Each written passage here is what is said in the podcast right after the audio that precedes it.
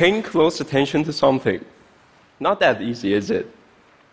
It's because our attention is pulled in so many different directions at a time, and it's in fact pretty impressive if you can stay focused.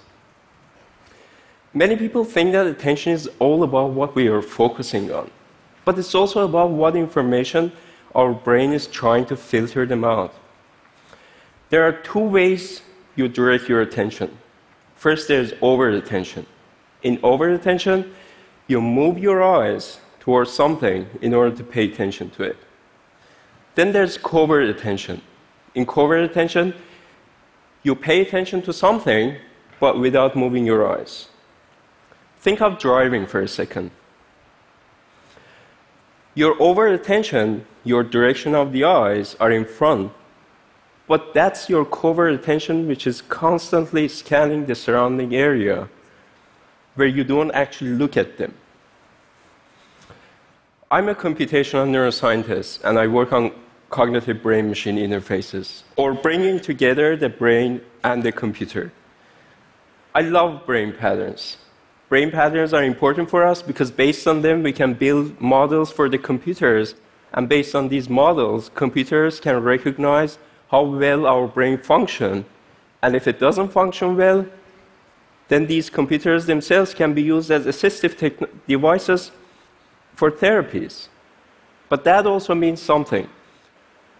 Because choosing the wrong patterns will give us the wrong models and therefore the wrong therapies, right? In case of attention, the fact that we can shift our attention not only by our eyes, but also by thinking, that makes covert attention an interesting model for computers. So I wanted to know what is the brainwave patterns make you look overtly or when you look covertly. I set up an experiment for that. In this experiment, there are two flickering squares. One of them flicker in slower rate than the other one. Depending on which of these flickers you're paying attention to, certain parts of your brain will start resonating in the same rate as that flickering rate. So, by analyzing your brain signals, we can track where exactly you're watching or you're paying attention to. So, to see what happens in your brain when you pay overt attention, I ask people to look directly in one of the squares and pay attention to it. In this case, not surprisingly, we saw that these flickering squares appeared in their brain signals, which was coming from their back of their head, which is responsible for the processing of your visual information. But what I was really interested to see what happens in your brain when you pay covert attention. So this time I asked people to look in the middle of the screen and without moving their eyes to pay attention to either of these squares. When we did that, we saw that both of these flickering rates appeared in their brain signals. But interestingly, only one of them, which was paid attention to, had stronger signals. So there was something in the brain which was handling these information. So that thing in the brain was basically the activation of the frontal area. The front part of your brain is responsible for higher cognitive functions as a human.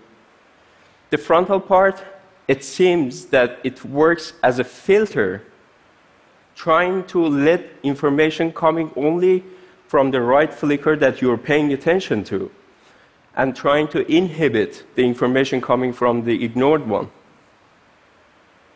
The filtering ability of the brain is indeed a key for attention, which is missing in some people, for example, in people with ADHDs. So, a person with ADHD cannot inhibit these distractors, and that's why they can't focus for a long time on a single task. But what if this person could play a specific computer game with his brain connected to the computer and then train his own brain to inhibit these distractors? Well, ADHD is just one example. Uh, we can use this cognitive brain machine interfaces for many other cognitive fields. It was just a few years ago that uh, my grandfather had a stroke and he lost complete ability to speak. He could understand everybody, but there was no way to respond, even not writing because he was illiterate. So he passed away in silence. I remember thinking at that time, what if we could have a computer which could speak for him? Now, after years that I'm in this field, I can see that this might be possible. Imagine if we can find brainwave patterns when people think about images or even letters. Like letter A generates a different brainwave pattern than letter B, and so on. Could a computer one day communicate for people who can't speak? What if a computer can help us understand the thoughts of a person in a coma? Well, we are not there yet, but pay close attention. We will be there soon. Thank you.